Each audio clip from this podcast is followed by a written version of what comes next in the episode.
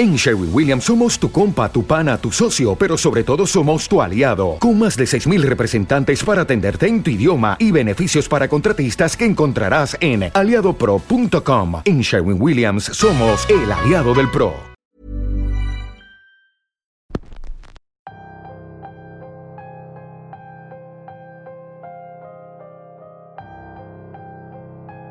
Cada día nos acercamos más a la Navidad una fecha para dar y compartir, pero también para respetar, especialmente a todos aquellos que por alguna razón ya se fueron. Bienvenidos como cada miércoles a Radio Macabra. Estamos aquí para traerles siempre las mejores historias y los mejores temas.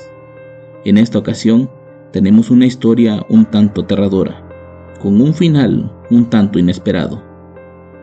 Espero que escuchen toda la historia con atención, pues créanme, no tiene desperdicio. Los dejamos con esta historia titulada El misterio de Don Martín, únicamente aquí, en Radio Macabra, su programa favorito de la noche. Y recuerden ponerse cómodos, porque estamos a punto de comenzar.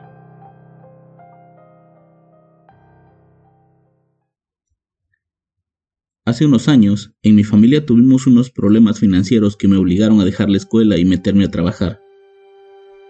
No tenía mucha experiencia en casi nada, siempre me dediqué únicamente al estudio, por lo que terminé aceptando un trabajo en un supermercado. Fue en ese lugar donde tuve una de las experiencias más aterradoras que me han sucedido. La tienda para la que trabajaba está dentro de un centro comercial, por lo que cuando salíamos de turno casi siempre éramos los últimos, junto con los empleados de otras tiendas de ropa y algunos que trabajaban en el cine. El punto de reunión siempre era la parada de los camiones. Ahí era donde todos intercambiábamos algunas palabras al final de la jornada. Fue justo mientras esperaba mi camión cuando escuché hablar de don Martín. Don Martín era muy reservado, Siempre trabajaba el turno de la noche y generalmente le gustaba estar acomodando mercancía durante las madrugadas. Le molestaba la gente y el ruido, y le costaba mucho socializar con los demás. Hasta ese momento yo no había cruzado palabras con él, pues no coincidíamos en turnos, pero esa noche me platicaron algo que me generó mucha curiosidad. Según los compañeros de trabajo, don Martín había sido un hombre normal, platicador y muy alegre, pero dos años antes su esposa y su hija habían fallecido a causa de un accidente. Desde ese momento, el hombre cambió y dejó de hablar con la gente. Su trabajo seguía siendo eficaz, a pesar de su poca disposición para trabajar en equipo, así que lo mantuvieron en su puesto. De todos modos, él nunca exigía nada más, solo que no lo mandaran al turno del día. Nadie sabía qué hacía por las mañanas. Quienes quisieron visitarlo después de la muerte de su familia nunca obtenían respuesta. Se quedaban parados afuera de la casa viendo cómo el hombre ignoraba a todos sin la más mínima preocupación de ser visto.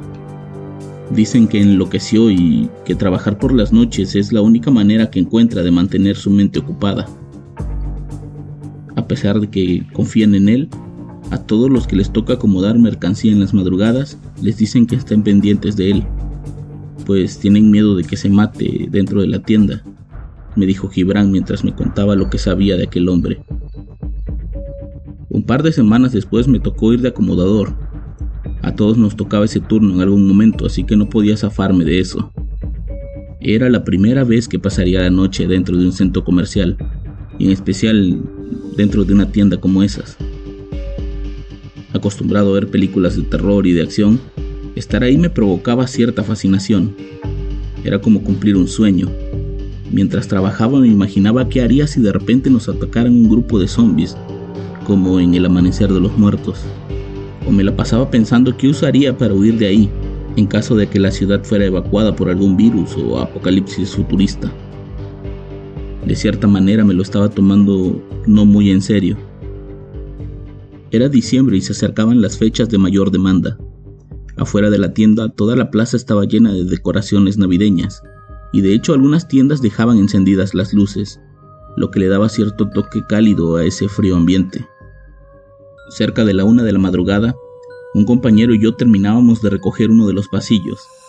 Nos habíamos asegurado de que todo estuviera en perfecto estado cuando de pronto Un golpeteo nos hizo voltear la mirada. Una pelota de plástico rebotaba hacia nosotros. Era como si alguien la hubiera lanzado en nuestra dirección. No estábamos cerca del área de juguetes, así que pensamos que había sido una broma de alguien más. Recogí la pelota y caminé para ponerla en su lugar. Mientras caminaba me di cuenta que en los pasillos siguientes no había nadie. Todos estaban en el área del almacén. Estos cabrones ya están cenando, pensé. Lo cual era raro, pues la hora para comer era a las 2 de la mañana. Me apresuré a dejar la pelota en su lugar, y al regresar vi a don Martín caminando y hablando solo. Me detuve para observarlo bien, y lo vi detenerse frente a un estante con encendedores de estos largos como para la estufa. En ese momento se fue la luz en toda la plaza. Estuvimos a oscuras menos de un minuto, cuando la planta de luz se activó y todo volvió a la normalidad. En ese momento vi que don Martín ya no estaba. Me apresuré para alcanzar a los demás en el almacén y vi que nadie decía nada. Todos parecían estar esperando algo. Incluso nuestro jefe estaba ahí sentado sin hablar, cuando se suponía que tenía que estar trabajando. ¿Qué pasó? ¿Ya están comiendo? Métete y cierra, me contestó el supervisor. Ahí dentro noté que estábamos todos, excepto el guardia de seguridad y don Martín. ¿Qué hacemos aquí? Estamos esperando a que Martín regrese. Lo acabo de ver por ahí por donde estaban los encendedores. Sí, qué bueno que viniste para acá. En cuanto regrese, nos ponemos a acomodar todo en chinga y nos vamos al comedor, pero nadie sale de aquí antes. Bueno, pero al menos explíquenme qué está pasando. Nadie dice nada. Esa noche mis compañeros me contaron que cada año en estas fechas ocurren eventos extraños en la plaza. Todo comienza con la aparición de una joven mujer que camina por los pasillos de la plaza. Nunca entra la tienda, me decían. Lo más cerca que la hemos visto es afuera de las puertas de cristal, y cuando alguien quiere acercarse, desaparece. Al parecer los guardias de la plaza también la ven, y en un inicio reportaban el incidente, pero en las cámaras de seguridad no se ve nada. Por eso es que dejaron de hacerlo, pues no querían quedar como unos locos. El único que parece saber de qué se trata todo es don Martín. Cada año cuando comienzan los eventos, lleva una veladora al baño de mujeres de la segunda planta y la deja prendida. En ese momento nos ponemos a trabajar lo más rápido posible para irnos a encerrar al comedor de empleados. Una vez terminamos, el mismo Martín va por la veladora y la deja encendida toda la noche. Nunca nos ha querido decir de qué se trata eso, pero sí funciona, nos contaba nuestro supervisor. Esperamos unos minutos hasta que el hombre regresó y con una mirada nos anunció que podíamos trabajar. Todos salieron del almacén con la intención de apresurarse, no había tiempo que perder. A mí me tocó acomodar el pasillo del pan con otros dos compañeros, cuando de pronto una alarma se activó. No era la alarma de la tienda, era de afuera. Todos nos pusimos muy nerviosos, incluso los policías estaban escondidos en su oficina. La verdad es que, aunque no veía nada, la sensación de miedo estaba presente. Esa sensación de peligro inundaba todo el lugar. Estábamos casi por terminar el trabajo, y no nos quedaba más que dejar limpios los pisos, cuando de pronto alguien gritó, Martín, ven por favor, estoy en el pasillo 2. Noté que nadie más iba a ver lo que sucedía.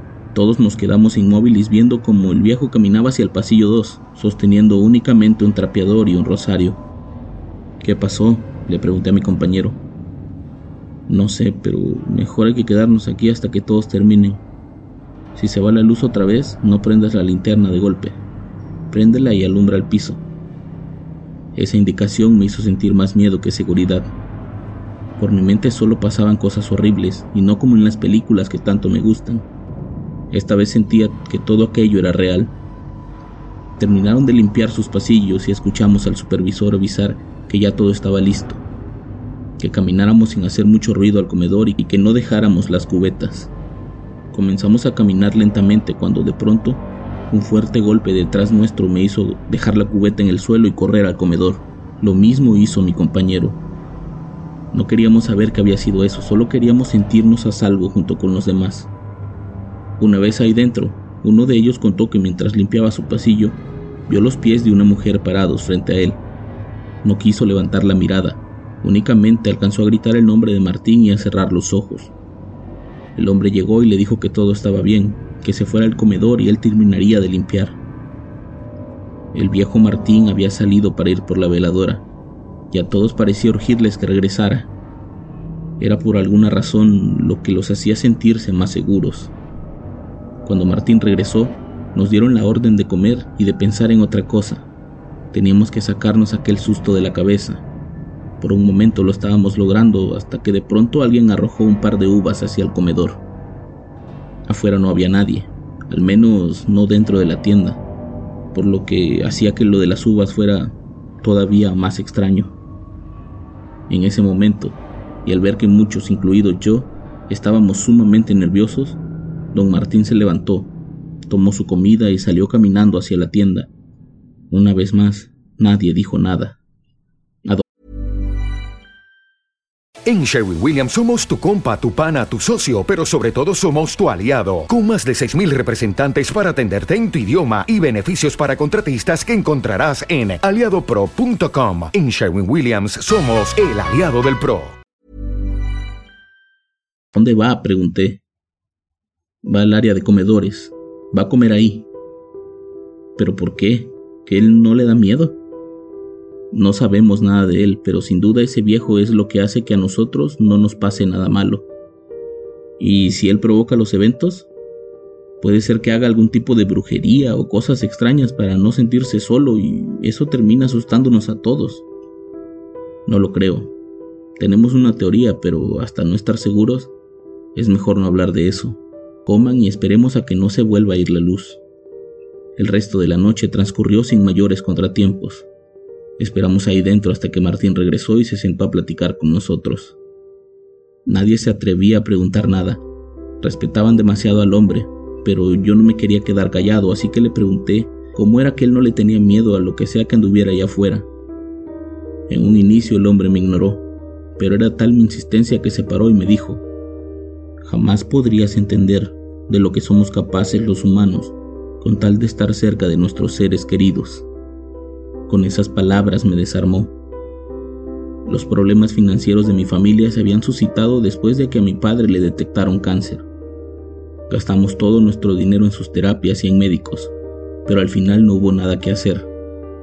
Los doctores nos dijeron que le quedaba poco tiempo y que tratáramos de hacerle sus últimos meses lo más placenteros posibles.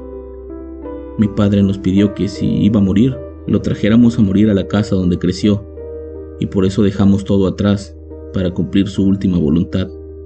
Desde que él salió de su casa, nunca más volvió. De hecho, se perdió la muerte de sus padres y por eso nos había pedido eso, pues quería que lo enterráramos con ellos en el mismo panteón. Claro que entendía un poco de lo que somos capaces por nuestros seres queridos, y por eso no quise seguir discutiendo con él.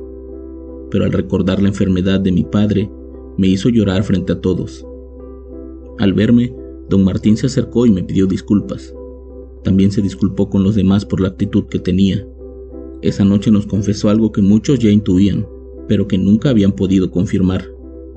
La mujer que se aparece en la plaza es el fantasma de su hija, que por alguna razón lo visita en esas fechas con la intención de que no pase solo aquellas fechas que tanto disfrutaban juntos.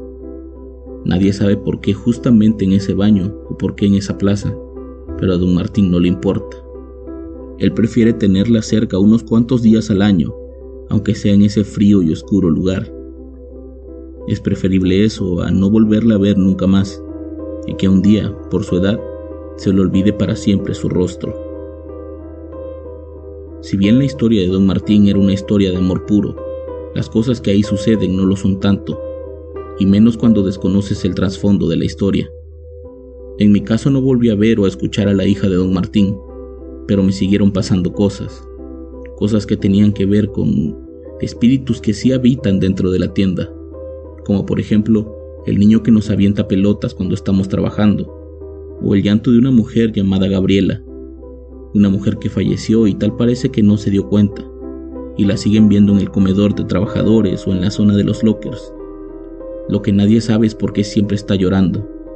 Es como si hubiera dejado muchas cosas pendientes y eso no le permite descansar. Espero que esta historia les haya interesado. Ojalá en un futuro les pueda compartir más, pues por alguna razón soy muy sensible a este tipo de cosas. Yo les pido que aprovechen a sus seres queridos y no desperdicien un solo minuto a su lado, pues nunca se sabe cuándo puede ser la última vez que estaremos juntos.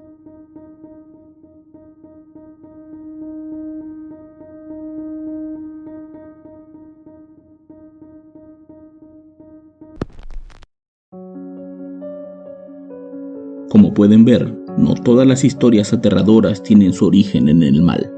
Yo los espero la próxima semana con más historias y con más Radio Macabra. Éxitos que te matarán de miedo. Buenas noches.